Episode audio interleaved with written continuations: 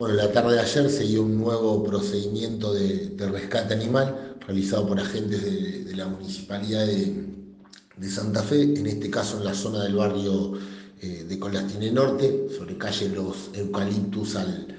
al 6100. Eh, unos vecinos habían encontrado y tenían en, su casa eh, un mono de una de las especies llamada tití,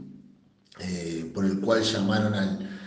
al 911 donde les sugirieron que, se contacten con la municipalidad, ahí llamaron al 103 y bueno, personal de, de se acercó hasta el, hasta el lugar y, procedió a realizar el, respectivo rescate.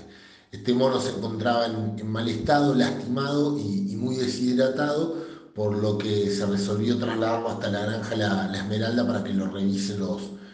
los especialistas. Vale la pena decir que este tipo de, subespecies de monotití son oriundas del centro oeste de Brasil y generalmente son capturadas y vendidas como, como mascotas. Así que creemos que puede haber sido un caso análogo, que alguien lo tenía como mascota y luego se escapó. Digo, a fines de septiembre, hace poquito sucedió un caso similar en, la ciudad de Córdoba, donde la policía encontró en, Barrio Cabildo de esa ciudad un mono de esta especie.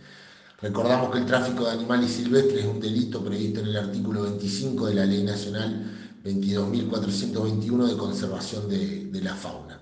Nosotros desde la gestión del intendente Emilio Jatón en los últimos 15 meses llevamos rescatado más de 550 animales, siendo esto una, una gran tarea que desarrollan los equipos de NUSA, de COBEM, de la Secretaría de Control y Convivencia Ciudadana y bueno, destacándonos eh, como uno de los gobiernos locales que, mejor trabaja la temática del rescate animal en el país.